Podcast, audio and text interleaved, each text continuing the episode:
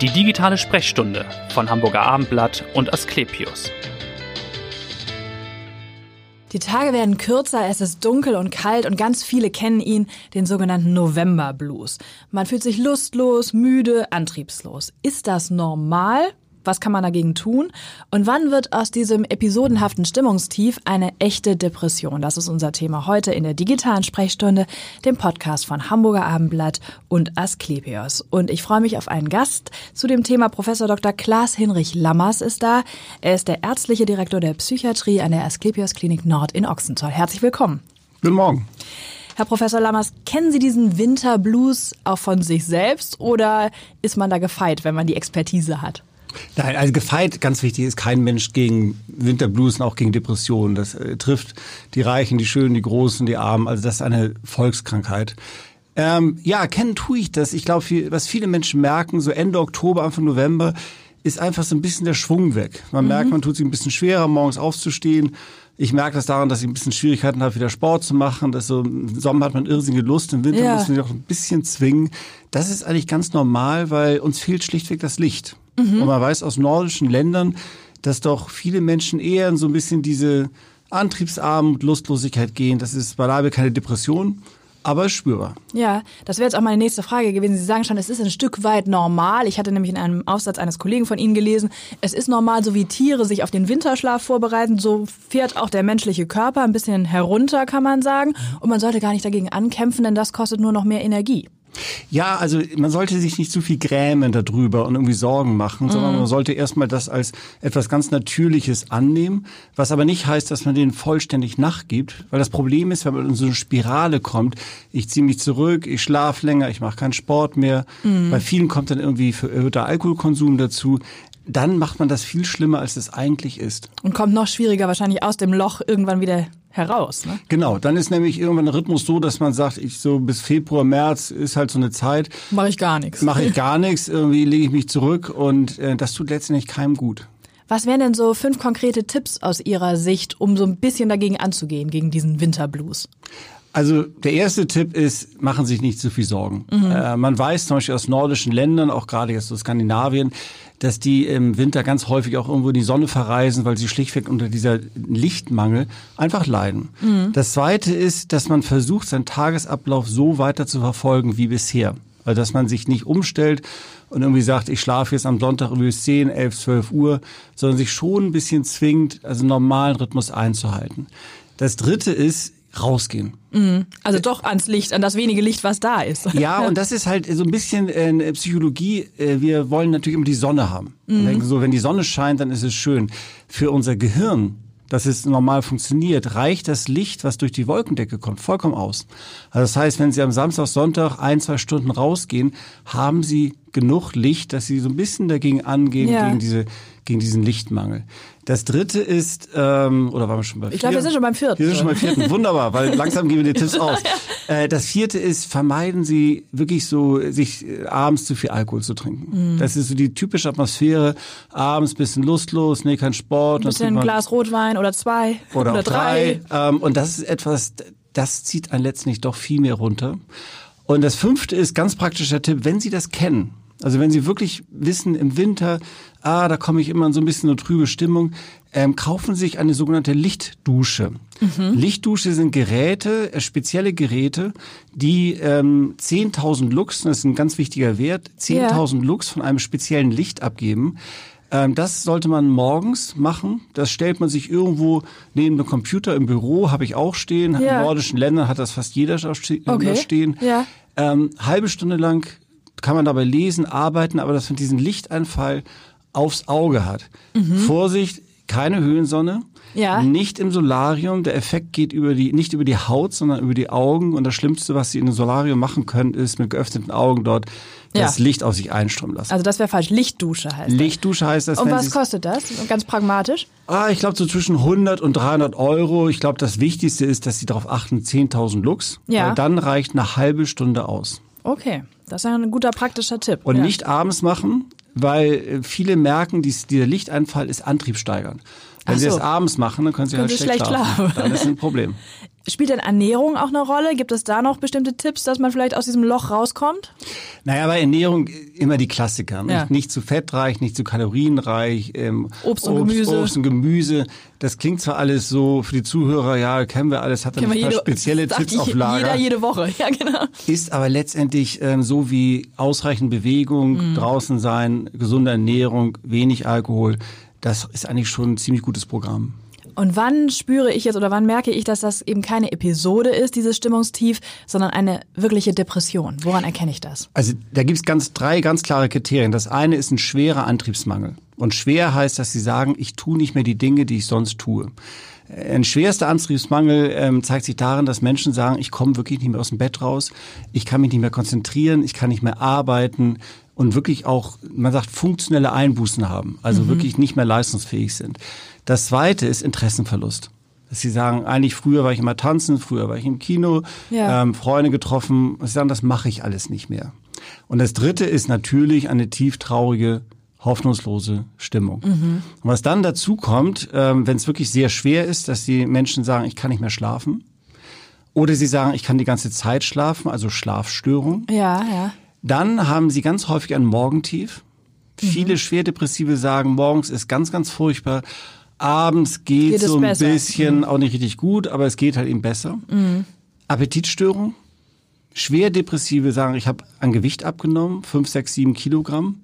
Und was dann hinzukommt, und das ist wichtig, auch das offen anzusprechen, sind Selbstmordgedanken. Ja, okay. Und ab wann empfiehlt es sich denn, sich Hilfe zu holen oder einen Arzt aufzusuchen? Ich habe gelesen von dieser sogenannten 14-Tage-Regel. Ist das schon so, wenn man zwei Wochen lang das so extrem verspürt? Also depressive Zustände kennen wir alle. Das gehört zum natürlichen Empfinden des Menschen. Jeder hat mal Tage, wo er sagt, ich bin wirklich, wirklich schlecht drauf. Ja. Wenn das aber sehr schwer ist, also wirklich, wo man sagt, ich, ich bin wie versteinert, ich kann gar nichts mehr tun, dann sollte man auch schon nach wenigen Tagen einen Psychiater oder Psychotherapeuten aufsuchen. In der Regel sagt man zwei Wochen, wenn das durchgehend ist, dann spricht man von einer klinischen Depression. Was tut man denn, wenn man das im Freundeskreis beobachtet oder im Familienkreis und derjenige, der vermeintlich betroffen ist, sich aber gar nicht helfen lassen möchte und sagt, nee, ich will aber eben nicht zu einem Psychiater. Kann man Ja. da was tun? Also im Grunde genommen sollte man immer wieder jemand darauf aufmerksam machen. Und zwar nicht im Sinne von Vorwürfen, nach dem Motto, reiß dich doch mal zusammen und nun komm, sondern wirklich im Sinne von, hast du bemerkt, dass du an Gewicht abgenommen hast? Hast du bemerkt, dass du kaum noch schläfst? Hast du bemerkt, dass du eigentlich häufig weinen musst, ähm, dass du die Arbeit nicht mehr schaffst? Also wirklich objektive Fakten jemand darbieten, dass der auch wirklich das nachvollziehen kann. Ja. Dann gibt es sicherlich im Internet viele seriöse Webseiten, wo man die Kriterien mal für sich selbst abprüft, so dass man im Grunde genommen so ganz objektive Fakten hat und, und nicht nur aus dem subjektiven Empfinden heraus reagiert. Oder so eine Art Selbsttest, dass man Fragen beantwortet? Ja, kann man, sollte man machen, kann man machen. Ich finde es immer ganz wichtig, dass man einen Angehörigen oder einen guten Freund fragt und, und von dem sich mal so ein Feedback geben lässt. So, und, und gerade wenn die Familie sagt, schau mal, du warst früher anders und erinnerst du noch, früher warst du abends noch mit uns irgendwie unterwegs oder früher hast du noch viel mehr gelacht. Ich glaube, so ein nettes Feedback, das kann sehr, sehr hilfreich sein. Ja. Vielleicht können wir nochmal medizinisch sagen, was passiert bei einer Depression eigentlich im Gehirn, im Körper? Man muss unterscheiden. Es gibt so leichte bis mittelgradige Depressionen. Das sind eher Reaktionen auf Stress und, und irgendwelche anderen Lebensumstände. Äh, Trennung, äh, Ja. Scheidung, äh, Berufsverlust, ähm, Erfolglosigkeit, also wo man im Grunde unter Mensch, und das ist was ganz Natürliches, irgendwie sich zurückzieht, die Kräfte schont und in so ein bisschen hilflosen Zustand geht. Ähm, das ist schon eine Depression, aber das Ja. hat eher so psychische Ursachen. Okay. Mhm. Schwere Depression, die, wo man sagt, das ist ein, also wenn man schwer depressiv mal gesehen hat, weiß man, was das bedeutet, schwer depressiv zu sein. Das ist eher auch schon etwas, wo eine Mischung ist zwischen wirklich Veranlagung, Genetik, Ja. Neurobiologie und dann noch auch vielleicht Stress von außen. Genau, das wäre auch meine Frage gewesen. Gibt es so eine genetische Disposition, wird ja immer wieder diskutiert. Ist das vererbbar? Also, es gibt ähm, schwere Depressionen, wo, wenn man nachfragt, viele Patienten sagen, ja, meine Mutter hat es auch schon oder mein Onkel hat sich umgebracht. Nun sollte man nie Genetik gegen Umwelt ausspielen, dass man sagt, das ist das eine oder das andere. Es ist immer eine, eine Tendenz. Es gibt Menschen, die sind sehr robust. Da muss ganz, ganz viel passieren. Genau. Aber dann werden die auch depressiv. Aber da muss schon wirklich viel passieren. Es gibt andere Menschen, die von Natur aus wirklich eher labil sind. ähm, das ist kein Charakterfehler, es ist einfach unsere ja, Persönlichkeit. Okay. Mhm. Und die auch unter sehr günstigen Lebensumständen in eine schwere Depression abrauschen, wo die Umwelt sagt, ist doch eigentlich gar nichts passiert. Genau. Mhm. Und wenn man eine schwere Depression hat, das geht so weit, dass die Menschen auch wirklich wahnhaft sind. Also es gibt zum Beispiel einen Verschuldungswahn oder einen Verarmungswahn. Mhm. Und dann sitzen die vor ihnen und sagen, ich bin vollkommen ruiniert. Und die Umgebung sagt, bist du überhaupt nicht stimmt gar und nicht. stimmt gar mhm. nicht. Ähm, mhm. nein, ich weiß das oder ich habe alles falsch gemacht. Das sind wirklich extreme Zustände und die gehören wirklich sofort behandelt.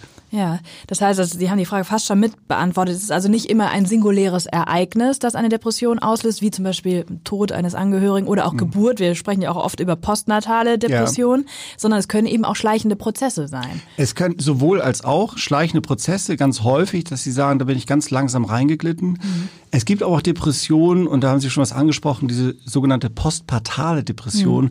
Die wirklich durch ein singuläres Ereignis, was ja auch wirklich sehr, sehr körperlich ist, Hormonumstellung, ähm, in eine schwere Depression rauschen. Also es gibt sämtliche Varianten. Mhm. Und eben sprachen Sie auch schon davon, dass man immer noch ein bisschen Depression damit verbindet, dass es so eine Art Charakterschwäche sein ja. könnte, ne? gesellschaftlich. Nach dem ja. Motto, reiß dich mal zusammen, wieso klappt das denn nicht? Eigentlich ist doch alles gut, objektiv. Ja. Jetzt war ja gerade der Freitod von Robert Enkel, war ja jetzt gerade zehn Jahre her. Haben Sie das Gefühl, dass durch diese öffentlich angestoßene Debatte sich da auch was getan hat in der Wahrnehmung Thema Depression als ernsthafte Erkrankung wahrzunehmen? Ja, unbedingt. Also es gab ja auch einige andere Fälle. Sebastian ja. Fußballspieler. Genau, ähm, der sich auch dazu, ja. Der sich auch dazu bekannt hat. Ähm, mhm. Im Grunde genommen kann man davon ausgehen, wenn man irgendwo in der Zeitung liest, ein Schauspieler hat einen Burnout. Ja. Man kann eigentlich davon ausgehen, dass es im Grunde genommen sich um eine schwere Depression handelt. Ähm, es ist eine Volkskrankheit. Depression mhm. gehört zu den häufigsten Erkrankungen von uns Menschen. Jeder fünfte, statistisch gesehen, hat im Laufe seines Lebens eine Depression. Für uns Psychiater ist eine Depression so wie für den Internisten eine Lungenentzündung, wo sagt, ja, das kann passieren, ja. kann man gut behandeln, ist aber auch eine schwere Erkrankung. Ja. Also wenn man glaubt, dass man darunter leidet, ähm, wirklich suchen sich Hilfe. Vergessen Sie alle Mythen über Psychiatrie, wie furchtbar das ja, ist. Stimmt alles nicht. Ja. Äh, sind auch ganz normale Menschen und äh, man kann definitiv äh, Depressionen extrem gut behandeln. Genau. Und die Frage ist natürlich, wie kann man die behandeln dann? Also ab, abgestuft. Wenn Sie eine milde Depression haben, also da geht man häufig zum Hausarzt mhm. und sagt, ah, ich fühle mich ein bisschen schlapp und irgendwie mh, hm, geht nicht so gut seit ja. ein, zwei Wochen. Dann sagt man eigentlich erstmal ein bisschen abwarten. Häufig ja. bei nicht schweren Depressionen, also wenn man keine Selbstmordgedanken hat, man ist nicht total antriebslos, ist die Wahrscheinlichkeit, dass sich das doch irgendwie gibt, relativ hoch. Wenn Sie eine mittelgradige Depression haben, sagt man entweder Psychotherapie, ja. also bevorzugt Psychotherapie, oder auch Medikamente. Aber bevorzugt Psychotherapie bevorzugt vor Psychotherapie. medikamentöser Behandlung. Ja, ja, weil es ist immer besser, sich selbst zu helfen das heißt, zu, äh, zu lernen, wie kann ich mich verhalten, dass ich aus der Depression rauskomme, als so passiv einfach nur Pillen einzuschmeißen mhm. und zu glauben, dass das nur die alleinige Lösung wäre. Ja. Zumal bei mittelgradigen Depressionen ja häufig auch Probleme sind, wenn man mal ein bisschen hinterhakt mit Familie und Umfeld und, und, und. Jetzt aber, wenn ein Patient eine schwere Depression hat, und schwer, das kennen vielleicht viele Menschen nicht, weil die sich auch sehr zurückziehen, aber wenn sie einen schwerdepressiven sehen, wissen sie sofort, mit dem ist irgendetwas wirklich Schlimmes gerade los. Ist eigentlich Psychotherapie plus Medikamente. Ja. Die Lösung. Und man sollte auch ganz klar sagen, da sind Medikamente extrem hilfreich und auch wirklich lebensrettend.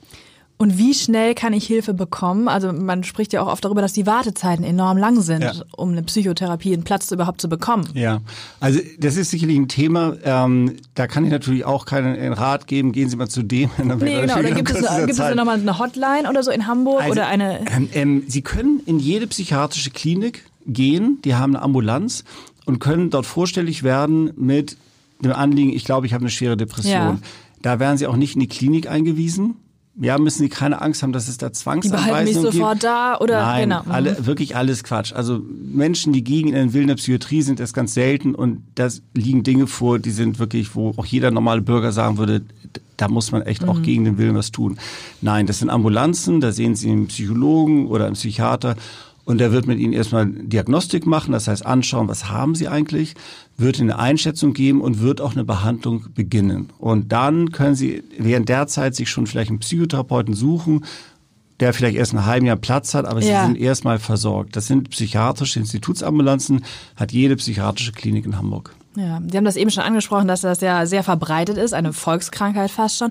Und die Weltgesundheitsorganisation sagt, glaube ich, bis 2030 ist es die Krankheit Nummer eins. Also noch vor Krebs, vor Herzinfarkten. Ja. Woran liegt das, da, diese Zunahme? Also manch, die Experten streiten sich, ob es wirklich eine Zunahme gibt. Was ähm, sehr wahrscheinlich eher der Fall ist, dass Menschen viel häufiger jetzt bereit sind, sich damit auseinanderzusetzen. Ich scheine eine Depression zu haben. Also die Früher- Dunkelziffer war früher viel Die größer. Dunkelziffer war viel größer, es war irgendwie sozial auch verpönt, irgendwie Mhm. sozusagen, ich bin depressiv, das hat sich zum Glück gegeben. Ja.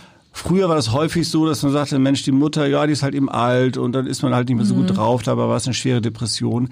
Also Menschen sind viel mehr bereit, sich Hilfe zu holen, was durchaus sein kann, aber dazu gibt es auch keine guten Zahlen, dass so leichtere Depressionen oder so stressbedingte Depressionen etwas zugenommen haben. Ja. Ich habe gelesen, Hamburg sei die depressivste Stadt Deutschlands. Ist Ihnen das auch schon mal begegnet? Äh, Können Sie sich das ja, erklären? Ein, von, ist von den Krankenkassen veröffentlicht Ja, worden, genau, von den, von den ähm, Ja. Arbeitsunfähigkeitstagen. Ja. Ach, wissen Sie, da spielen viele Effekte eine Rolle. Die, ähm, in Hamburg ist eine gute Versorgung mit Psychotherapeuten, Psychiatern und Kliniken. Ähm, und dann ist an der Großstadt viel häufiger Bereitschaft da, auch wirklich sich Hilfe zu holen. Mhm. Wenn Sie so ein bisschen aufs Land gehen, Sie haben wenig Psychotherapeuten, wenig Psychiater. Naja, und wenn kein Angebot da ist, dann nutzen Menschen es auch nicht. Also Ja. insofern mag ein bisschen Großstadtphänomen sein, aber ich Ja. würde das nicht über- überbewerten. Ach so, ich habe erst gedacht, es regnet doch zu viel oder so. Es ist Nein, nein. Also Sie wissen Sie, in, in, in Menschen auch auch in Italien und Griechenland Mhm. haben Depressionen. Es ist ja keine Erkrankung, wo man sagt, da muss man irgendwo im Norden leben, wo es dunkel ist Ja. und wo man wahnsinnig viel Stress hat. Das kann letztendlich jeden treffen. Ja. Oder liegt es auch daran in Hamburg vielleicht, dass die Schere so ein bisschen auseinandergeht zwischen Arm und Reich? Spielt sowas eine Rolle? So. Also ja, jetzt kommen wir zum anderen Problem, dass ähm, Menschen haben durch ihre sozialen Umstände sind belastet. So und Depression ist halt ein großes Wort geworden und jetzt werden ganz häufig Probleme, die Menschen haben, sofort als Depression deklariert, wo man eigentlich sagen müsste, das ist keine Depression, sondern das kann man eine Anpassungsstörung nennen. Das ist einfach ein schwieriger Lebensumstand, wo Ja. Menschen psychisch belastet sind. Der Begriff Depression wird heutzutage so ein Bisschen bisschen, inflationär. Mhm. bisschen inflationär. Alles ist depressiv Wie Burnout im Grunde auch, ne? wie Burnout, was es gibt Burnout, aber es ist so schlecht definiert, dass im Grunde genommen das wirklich gut zu überprüfen ist eigentlich kaum möglich.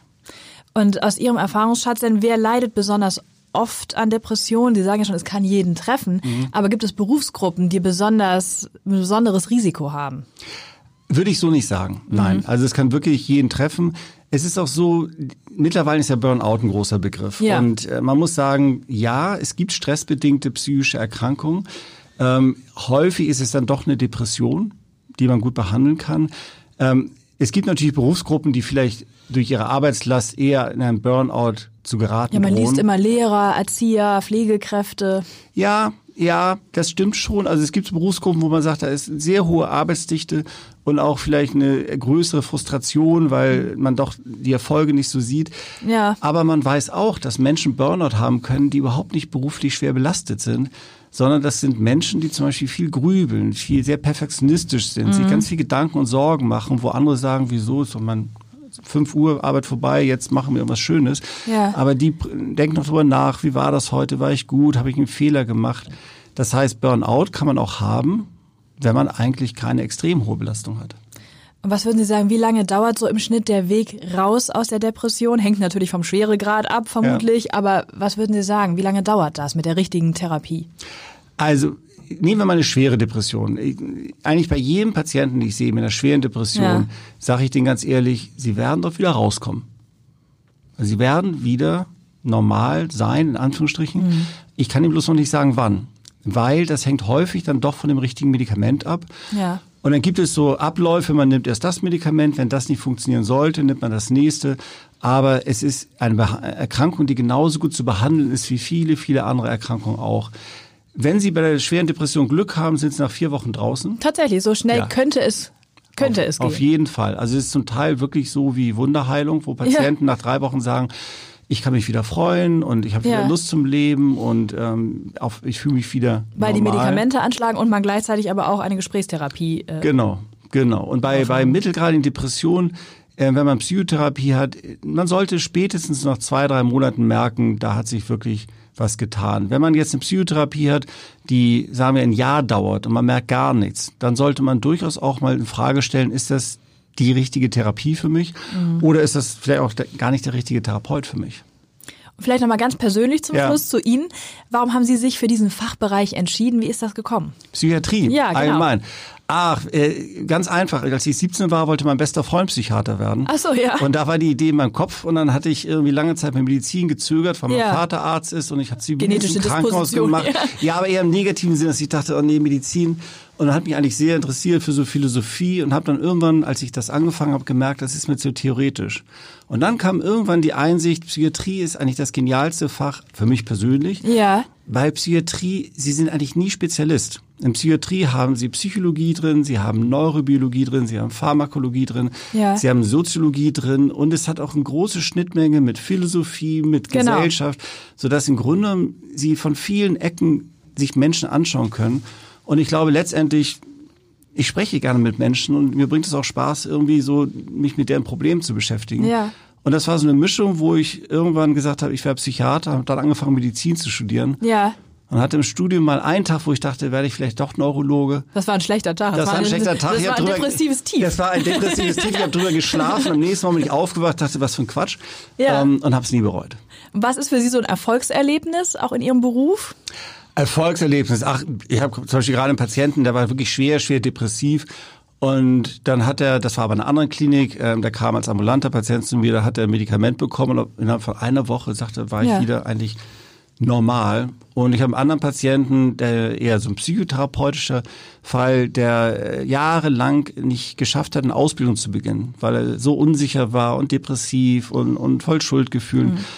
Und der hat eine Ausbildung letztendlich begonnen, erfolgreich abgeschlossen. Und ja, das, ist das ist natürlich toll. Das ist irgendwie sehr belohnt. Nehmen Sie die Fälle denn so mit nach Hause oder können Sie tatsächlich dann auch abschalten, wenn Sie Feierabend haben?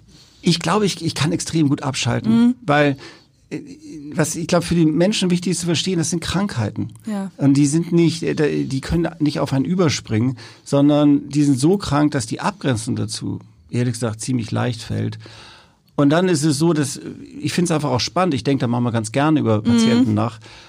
Und ich glaube, jeder Mensch muss gucken, ist das die Belastung, die ich aushalten kann? Weil ich wäre wahrscheinlich kein guter Onkologe. Vielleicht würde ich das viel mehr ja. mit nach Hause nehmen, mhm. Krebserkrankung. Aber Psychiatrie, Nee, habe ich eigentlich nie irgendwie eine Belastung gespürt. Gut, und wie schalten Sie ab? Haben Sie Hobbys? Was machen Sie gern in Hamburg? Ah, ähm, ich habe Familie, das ist irgendwie auch noch mit einer... auch ein großes Hobby. Mit, ist ein Hobby, ist eine Beschäftigung. Ja. Ähm, ich glaube, also ich, ich bin ein manischer Leser. Mhm. Was ähm, lesen Sie denn gerade? So, schon beinahe pathologisch. Ich, ich lese immer drei, vier Bücher gleichzeitig. Oha, ja. ja, das ist immer. Äh, das ist auch eine Leistung. Also meine, meine, meine Familie steckt mit den Händen über den Kopf zusammen und irgendwie versucht immer mir ein Kaufverbot auszusprechen. ähm, aber das, das hat bislang nicht funktioniert. Nein, das ist Lesen ist eine Leidenschaft. Ich, ich schreibe ganz gerne, mhm. also ein bisschen so fachliche Sachen. Ja. Und ähm, ich spiele gerne Klavier. Ah ja, stimmt, das habe ich gelesen, genau. Und das habe ich ähm, viel zu wenig mittlerweile, aber das ist immer noch ein, eine Sache, die mich beschäftigt. Und jetzt in der Weihnachtszeit besondere Weihnachtslieder auch. Ja, das ist das fast, das ist eine spannende. Ich spiele ja keine Klassik, ich spiele Jazz und Sie Ach können so. Weihnachtslieder super gut ähm, verjazzen und dann klingen die auf einmal wirklich viel fröhlicher und beschwingter, als wenn sie die in diesem langsamen, trägen äh, Kirchenlied Ton. depressiven Ton hören. Also das ist etwas, was ja damit beschäftigt mich auch nebenbei noch. Wird. Ja, viel Freude damit und vielen, vielen Dank, dass Sie heute da waren. Professor Lammers war das zum Thema Depression und hören Sie gern wieder rein in die nächste digitale Sprechstunde. Bis dahin, tschüss, danke.